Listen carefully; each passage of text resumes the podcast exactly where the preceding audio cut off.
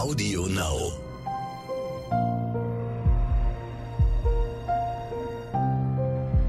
Verbrechen von nebenan.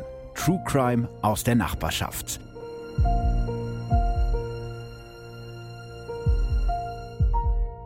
Hallo und herzlich willkommen bei Verbrechen von nebenan und hallo Tanina. Jetzt habe ich mir gerade ein Gummibärchen in den Mund gesteckt. Entschuldigung.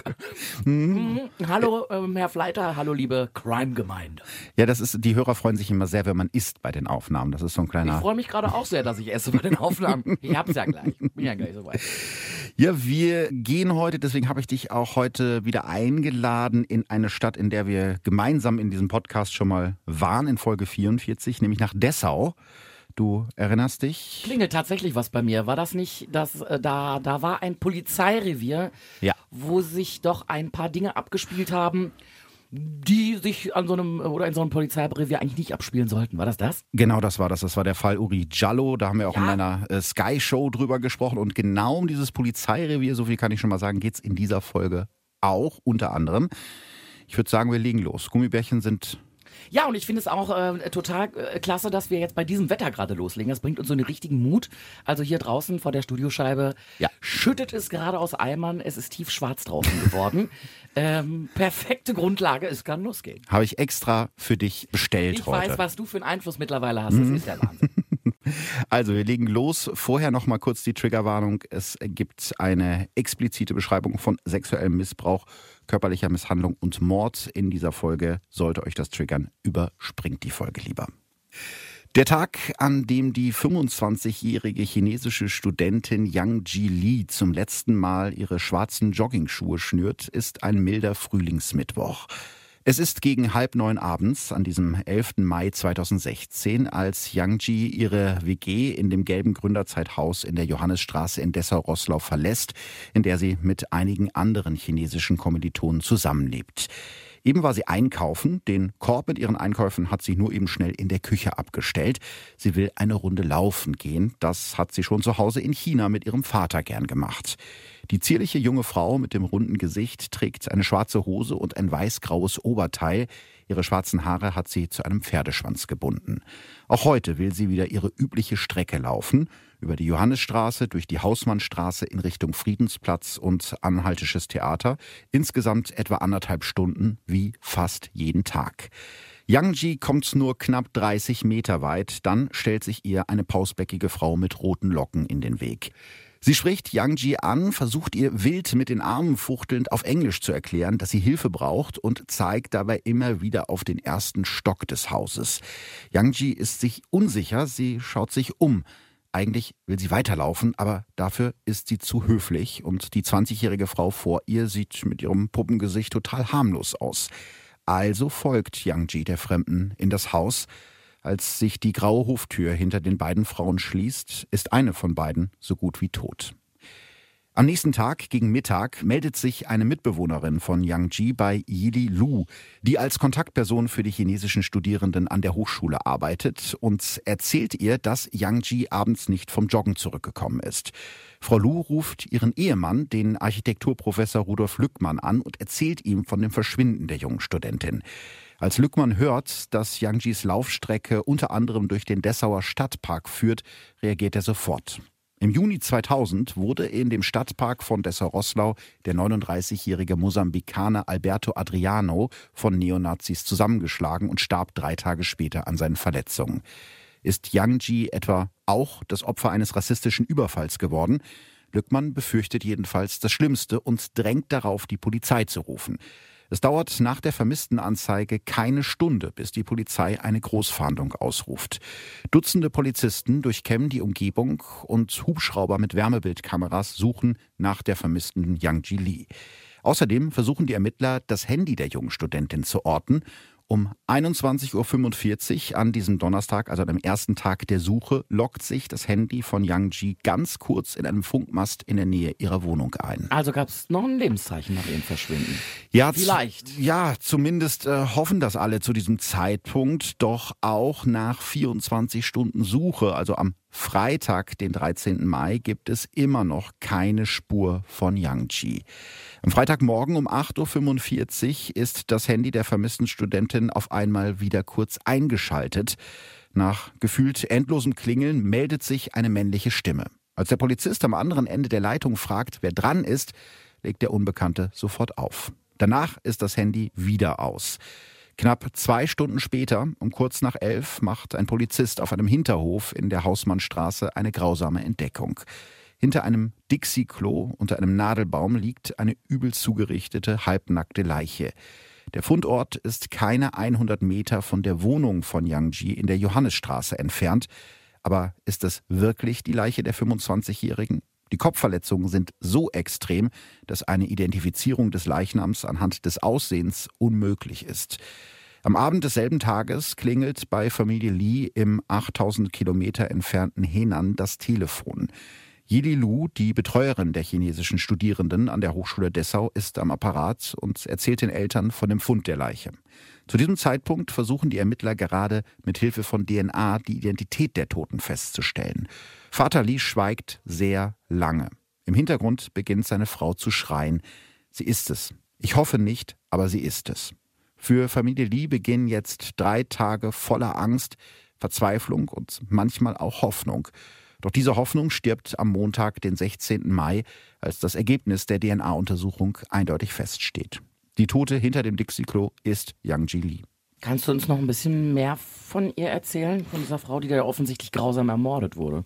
Ja, sehr, sehr grausam äh, ermordet. Das kann man an der Stelle, glaube ich, schon mal sagen. Yang Ji Li wird am 9. September 1990 in der ostchinesischen Provinz Henan geboren. Ihr Vater ist Polizeibeamter, ihre Mutter Hausfrau. Yang Ji ist ihr einziges Kind. Die junge Frau hat ein inniges Verhältnis zu ihren Eltern.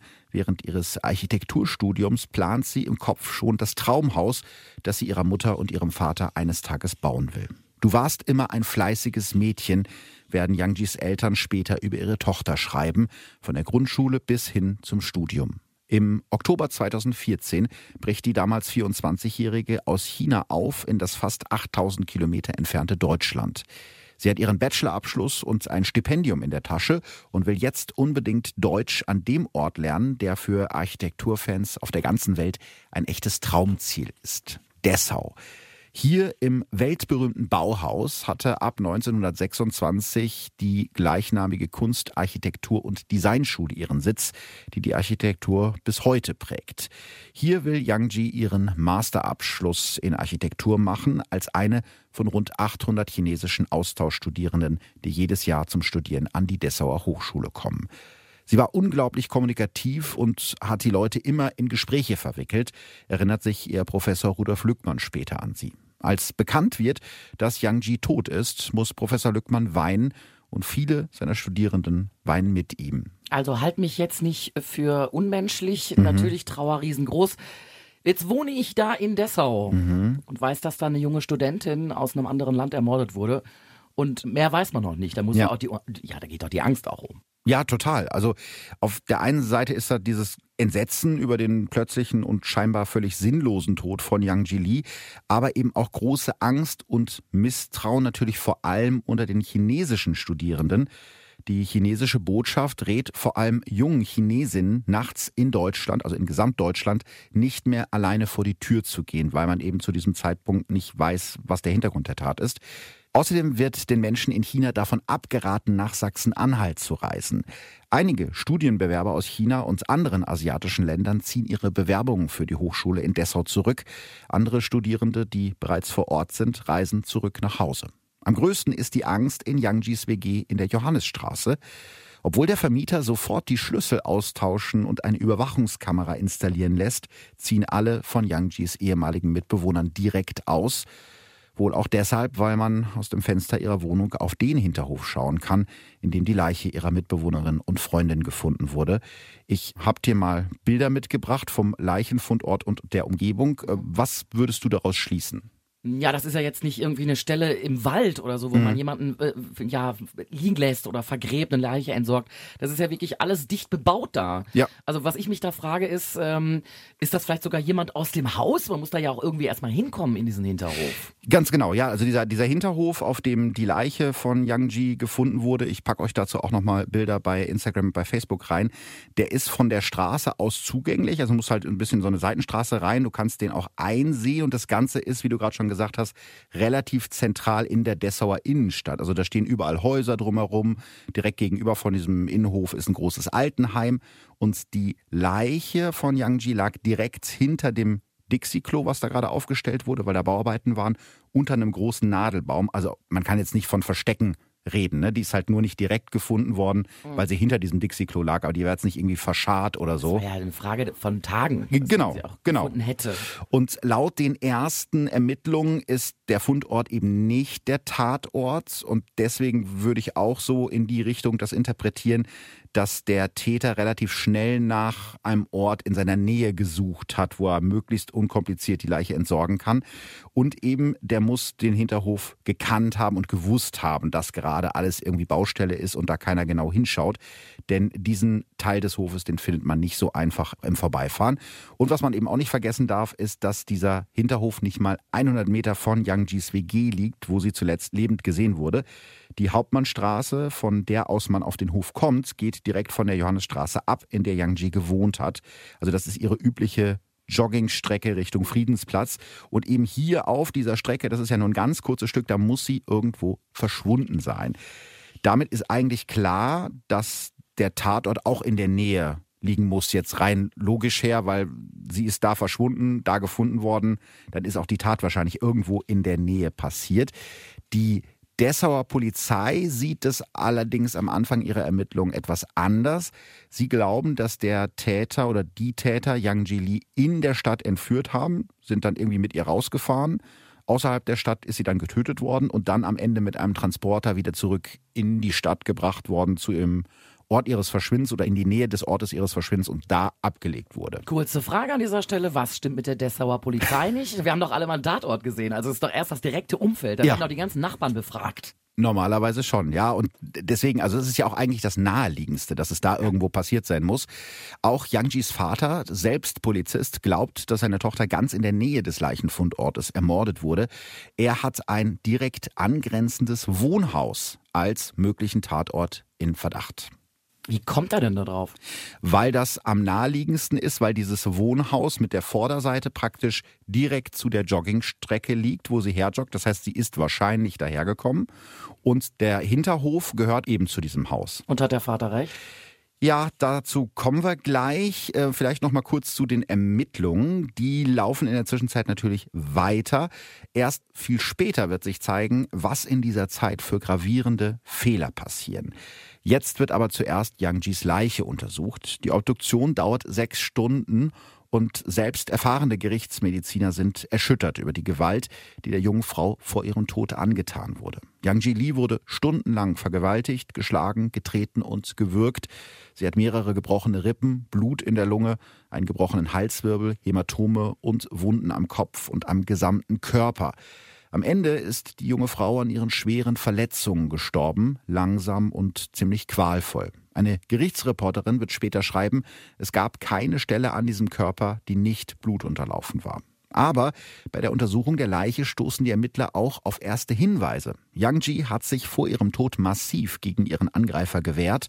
Unter ihren Fingernägeln finden die Ermittler fremde DNA. Außerdem werden Sperma und später auch Haare sichergestellt. Vom Täter.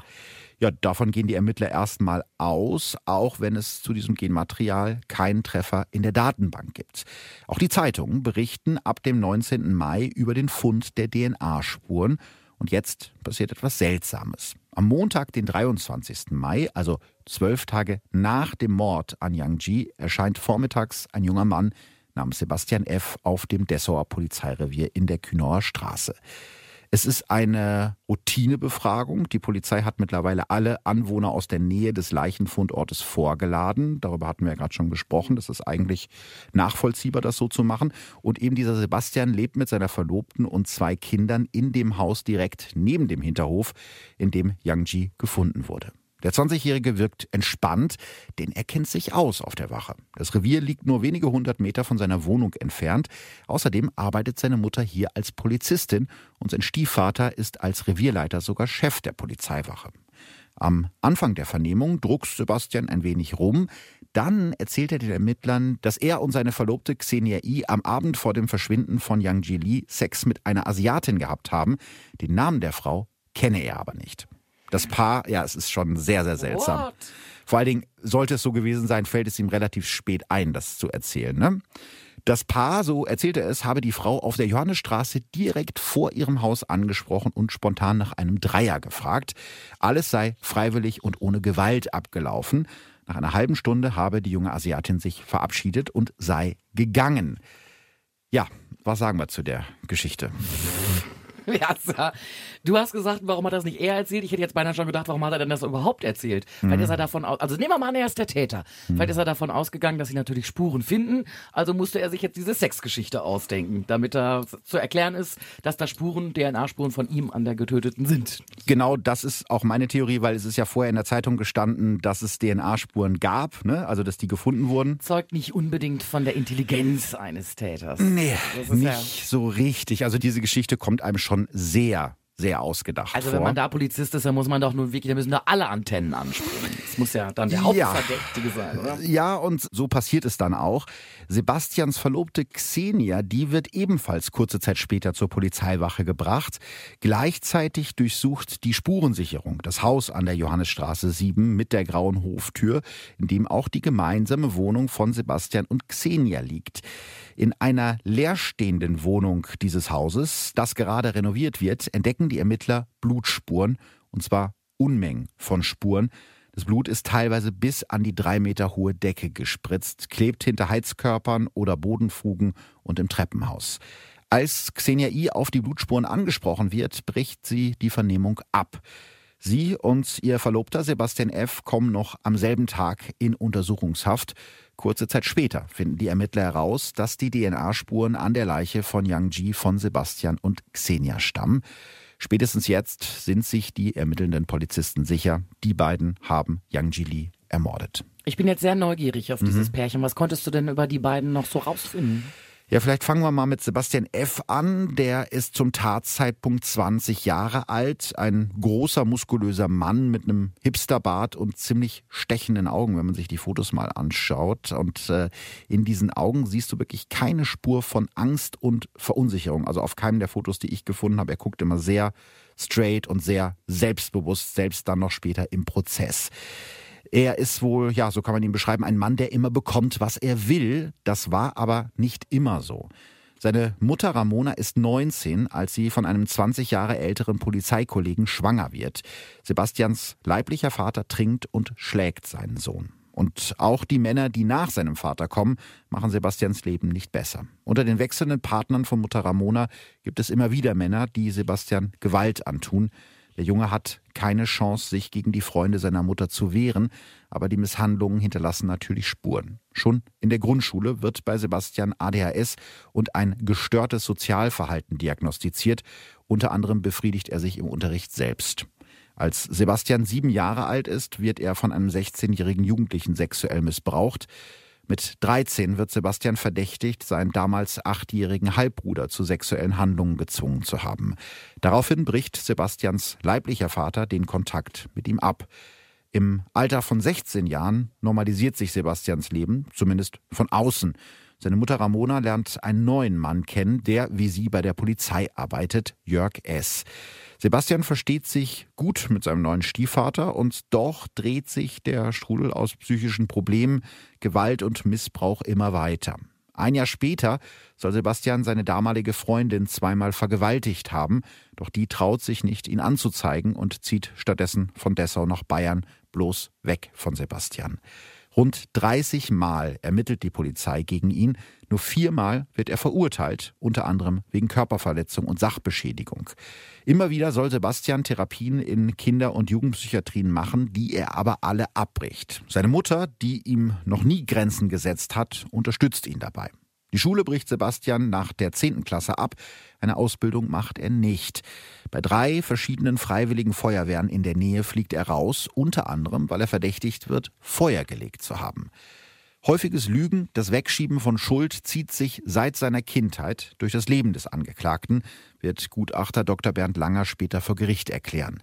Er nennt Sebastian F. gefühlskalt, ohne Schuldgefühle, mit einem parasitären Lebensstil.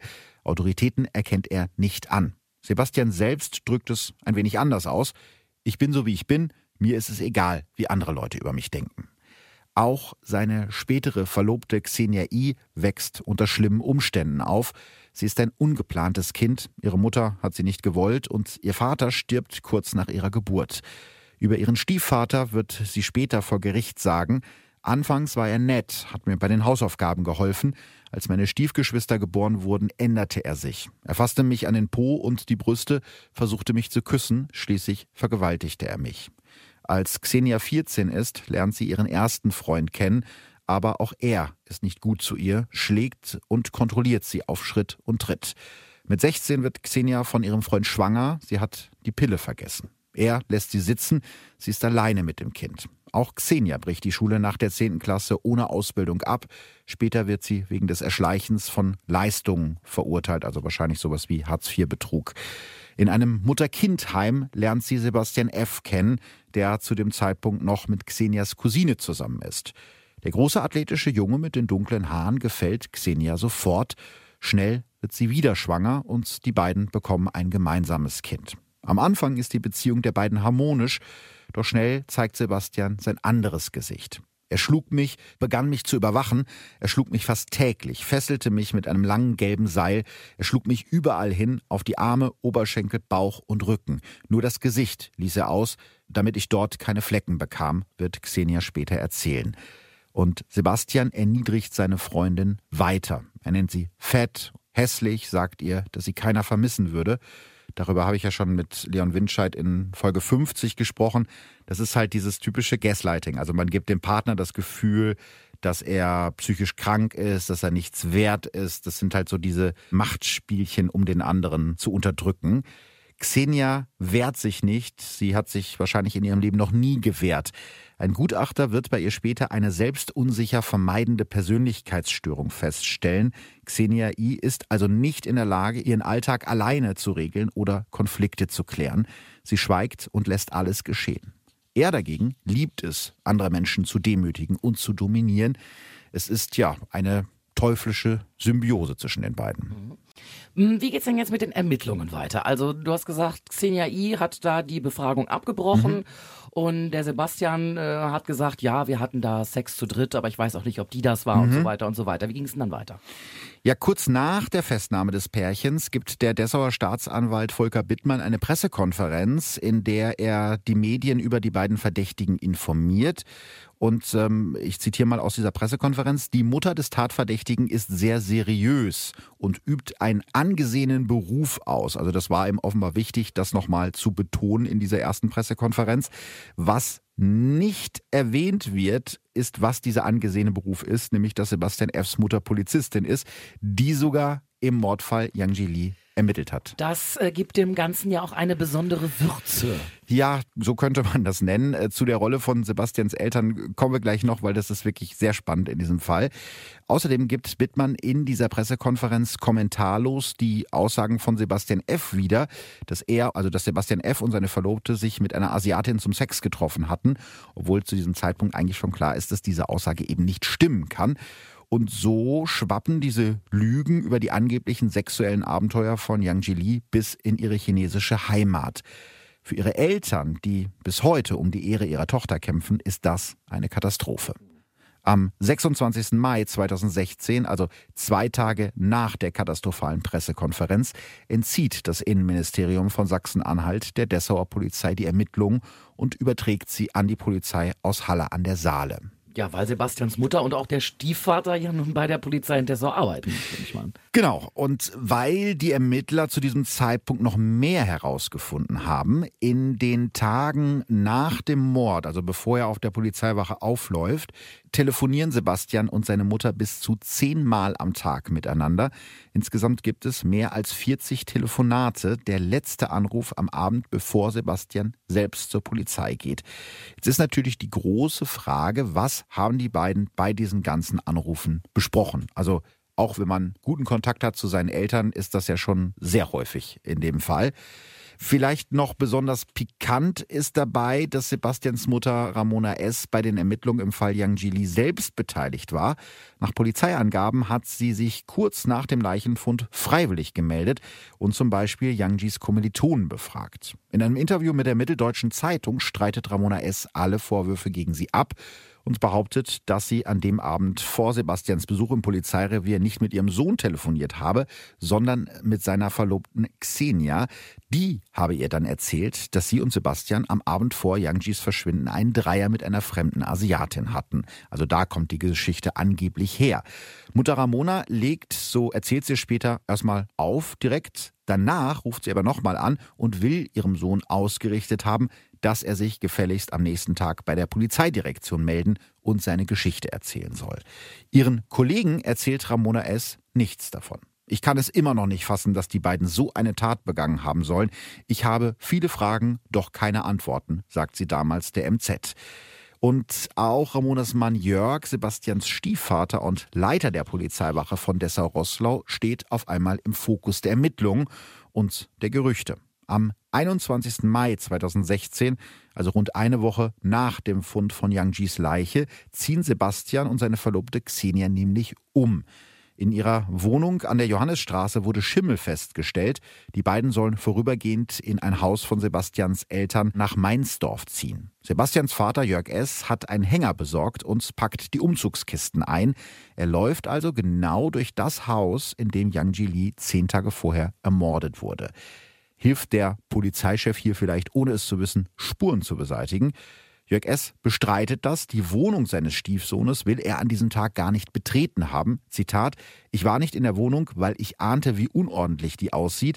Das wollte ich mir nicht antun. Außerdem habe ich Knieprobleme und kann unter Belastung keine Treppen steigen.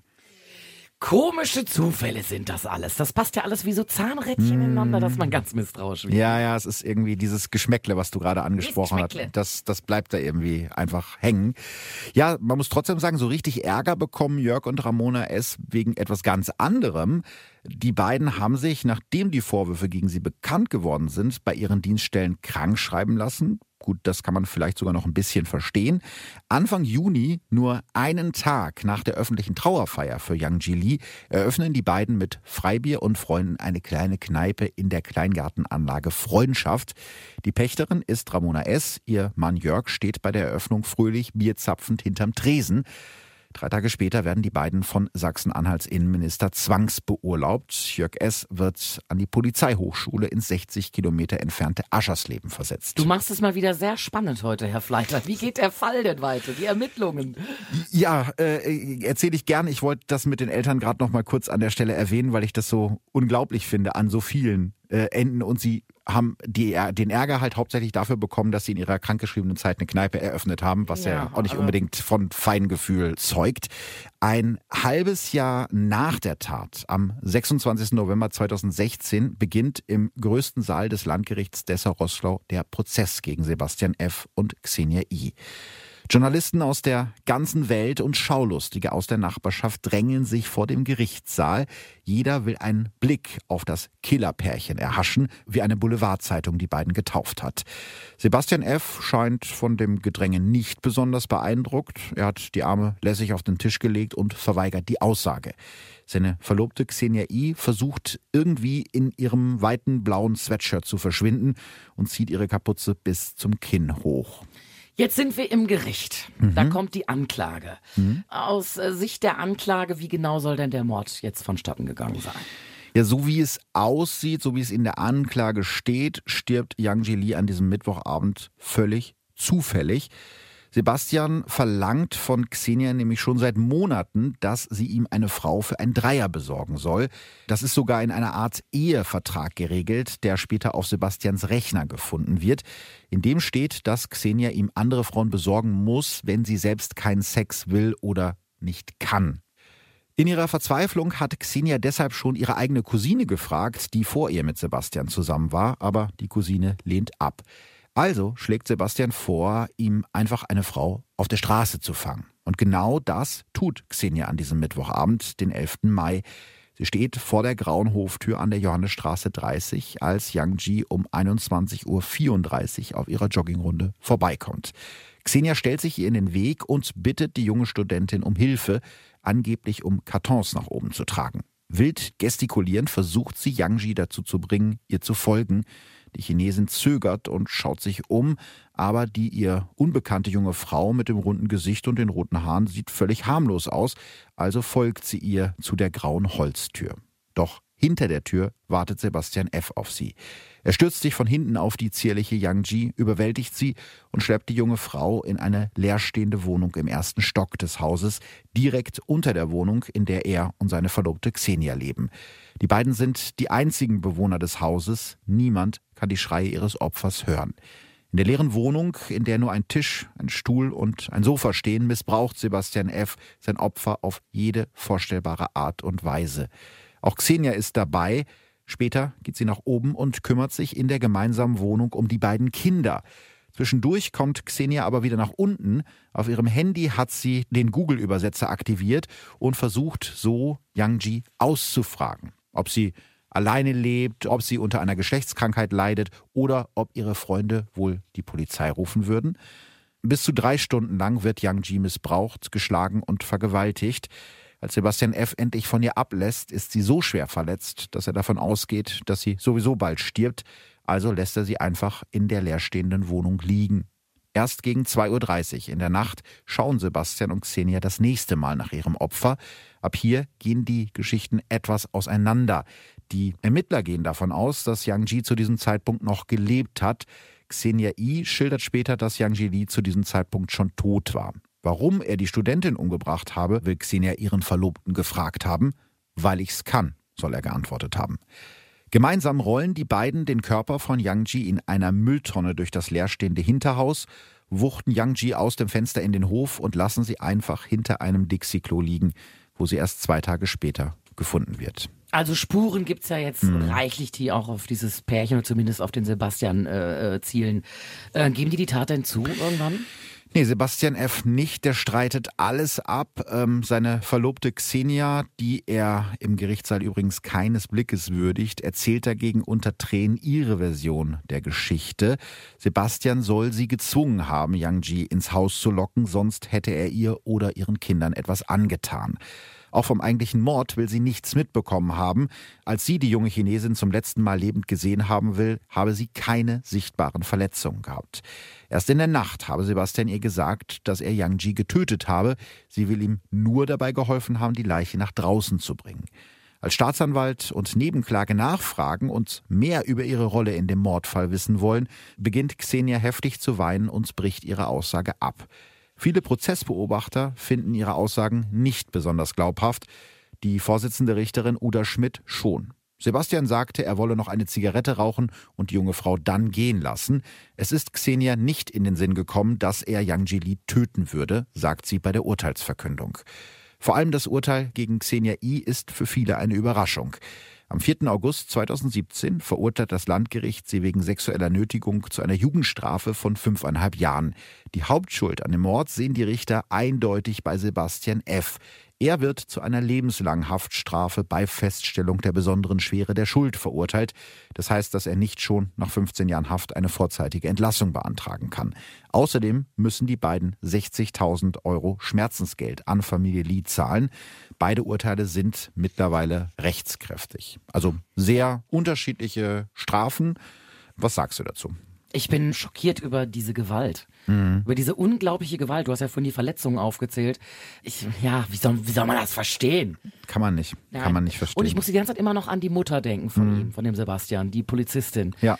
Die muss doch in so einem Zwiespalt gewesen sein, so hin und her gerissen. Einerseits ist das dein Kind, ja. was du irgendwie schützen willst. Andererseits bist du Polizistin und dann verwischt da alles. Du willst den ja wahrscheinlich decken. Ähm, also muss eigentlich auch eine ganz fürchterliche Situation für sie gewesen sein. Aber sie muss als Polizistin auch wissen, dass das alles nicht mehr aufgeht. Ja. Aber diese Brutalität, nee, da bin ich gerade tatsächlich ja. sprachlos. Und dass die, so eine Frau dann da mitspielt, was ist das für ein Abhängigkeitsverhältnis? Mhm. Und was ist denn das für ein selbstgemachter Ehevertrag? Ja. Sich auf sowas überhaupt einzulassen. Ja, ja dann gehst du jetzt auf die Straße und holst mir da einen. Ja. Und sie macht das dann und Oh, also ehrlich gesagt, ich muss gerade irgendwie an das Horrorhaus von Höxter denken. Stimmt. Ich bin gerade wirklich in Bosseborn, ja. die sich da auch ihre Opfer beschafft haben. Und ja, ganz bis zum Schluss war da eigentlich auch nicht klar, wie viel hat da wer von diesem Pärchen eigentlich mitgemacht. Ja, ich glaube, hier ist es vielleicht ein bisschen eindeutiger, dass sie doch eher der passive Part war, aber trotzdem, wenn man überlegt, was das Ergebnis war, also was am Ende dabei rausgekommen ist. Also eine junge Frau ist völlig willkürlich getötet worden unter schlimmsten Umständen. Und da kommen mir halt diese fünfeinhalb Jahre doch sehr wenig vor. Aber es ist wahrscheinlich auch schwierig, da das richtige Urteil zu finden, weil man nicht genau weiß, wer hat wie viel Schuld und wer hat wie viel gemacht an der Stelle. Und ich muss ehrlich gesagt auch die ganze Zeit an die Eltern von der Young G denken. Also du hast ja vorhin auch gesagt, dass das da so äh, rübergeschwappt ist, dass ihre Tochter so ein ausschweifendes Sexualleben ja, da ja. Äh, geführt hätte. Also ich glaube, bei den Chinesen, ich mhm. korrigiere mich, kenne mich da auch nicht so ganz, mhm. aber ich, das hat ja auch viel mit Ehre und ja. so weiter da zu tun. Das muss für die auch noch ganz, ganz schlimm sein. Mal davon abgesehen, dass ihre Tochter tot ist, auf bestialischste Weise äh, umgebracht wurde, aber das dann auch noch so übrig bleibt, dass sie vielleicht moralisch nicht ganz in Ordnung gewesen wäre. Ich glaube, dass das für chinesische Eltern, ich behaupte das jetzt einfach mal, zusätzlich noch ganz, ganz schlimm sein muss. Absolut. Vielleicht äh, sprechen wir gleich nochmal darüber, was der ganze Fall mit den Eltern äh, gemacht hat und wie die heute darüber denken. Ja, ich habe noch eine andere Frage. Du hast okay. von äh, gravierenden Fehlern bei den Ermittlungen gesprochen, ganz am Anfang. Mhm. Die habe ich bisher noch nicht so gehört. Was waren denn das für Fehler? Ja, wir haben ja gerade schon über die Rolle der Eltern gesprochen, die nicht so ganz klar ist, aber wir sollten vielleicht auch nochmal darüber sprechen, um welches Polizeirevier es sich hier handelt. Ne?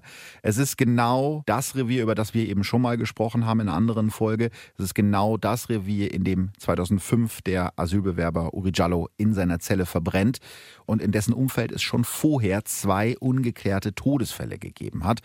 Wenn euch das interessiert, hört euch gerne Folge 44 an.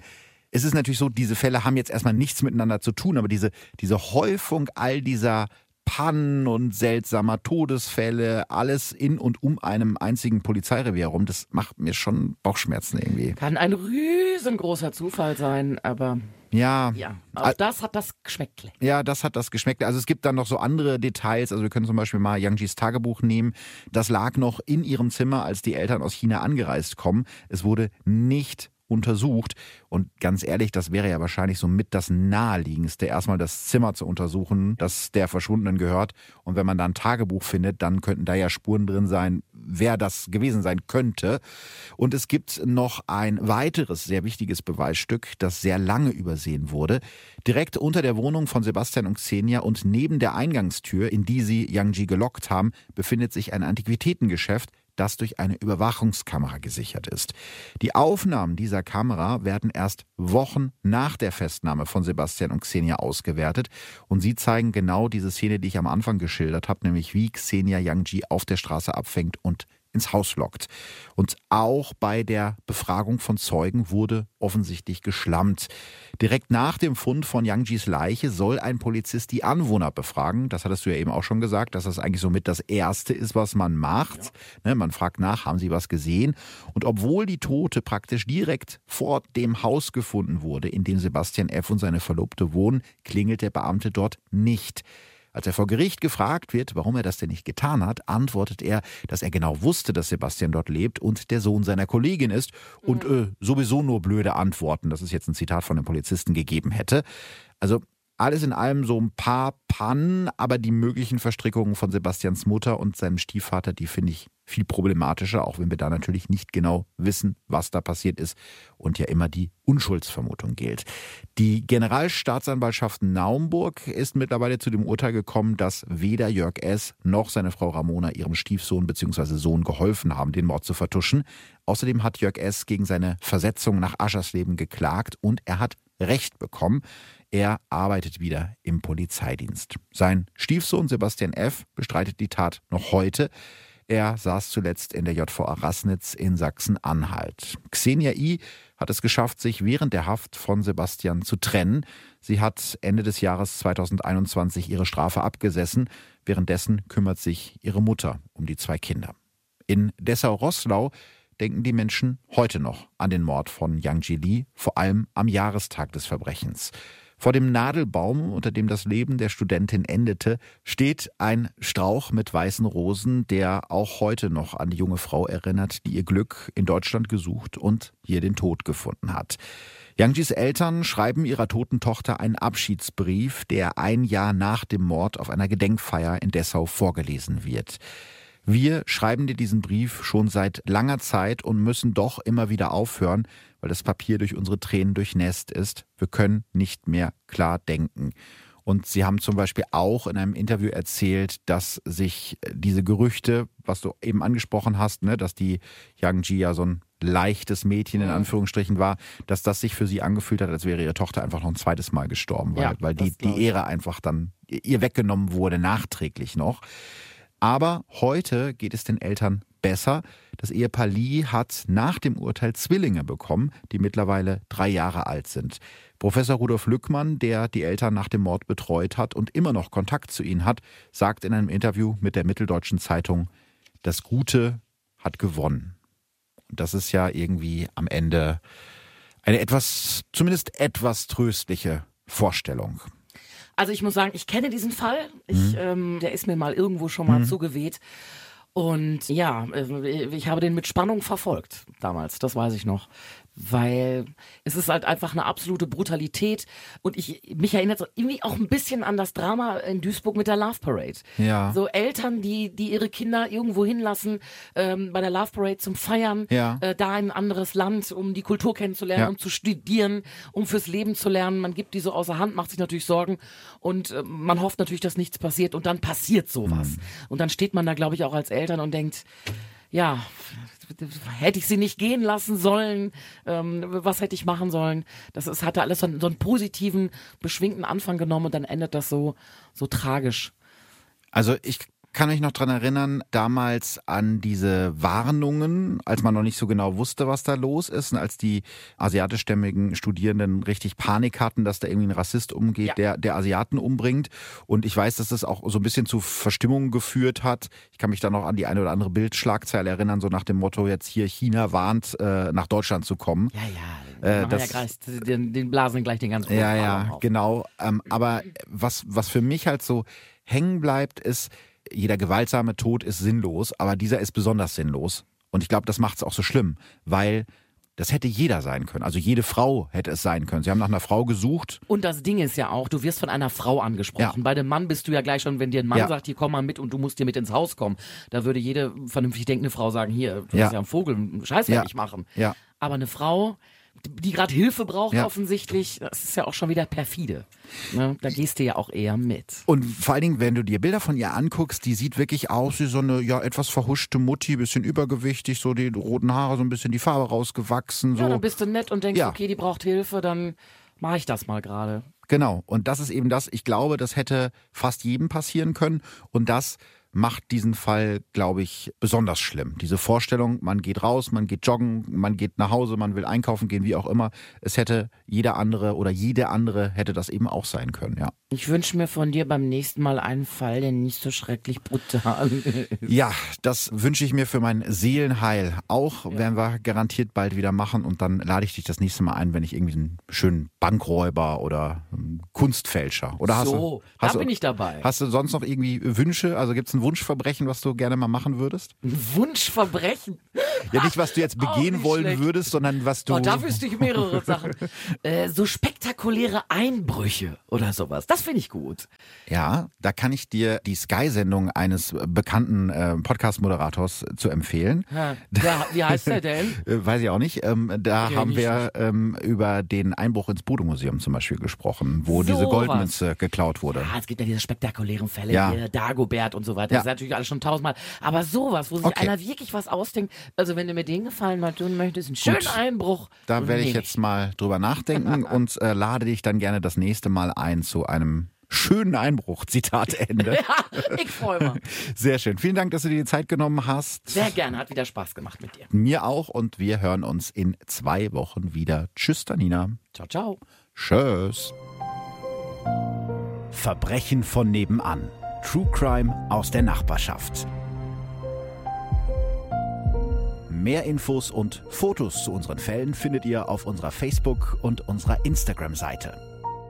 Damit ihr jetzt in der Zeit bis zur nächsten Folge von Verbrechen von nebenan nicht ganz ohne Podcast leben müsst, hätte ich noch einen Podcast-Tipp für euch. Erzähl doch mal. Hi, ich mache den Gute Zeiten, schlechte Zeiten Podcast. Hallo, ich bin Silvana und ich mache den Gute Zeiten, schlechte Zeiten Podcast. Den gibt's jeden Freitag immer nach der letzten GZSZ-Folge der Woche bei RTL und diesen Podcast bekommt ihr nur bei Audio Now. Immer ist mindestens ein Schauspieler der Serie zu Gast, worüber ich mich jedes Mal sehr freue. Wir sprechen dann über die Szenen der Woche, wie die Schauspieler selbst als Zuschauer die Geschichten empfinden. Wir reden über das, was hinter den Kulissen passiert, mit wem sie zum Beispiel in der Garderobe sind, was alles am Set echt und was nur Attrappe ist. Aber wir reden auch über Privates, also wie Sie zum Beispiel Text lernen, was Sie gern für Musik hören oder was Sie mögen und worüber Sie sich ärgern. Also so ganz alltägliche Dinge. Ich würde mich freuen, wenn ihr reinhört in den Podcast. Den findet ihr ganz einfach über die Suche in der App. Einfach GZSZ eingeben und dann wünsche ich euch viel Spaß. Audio Now.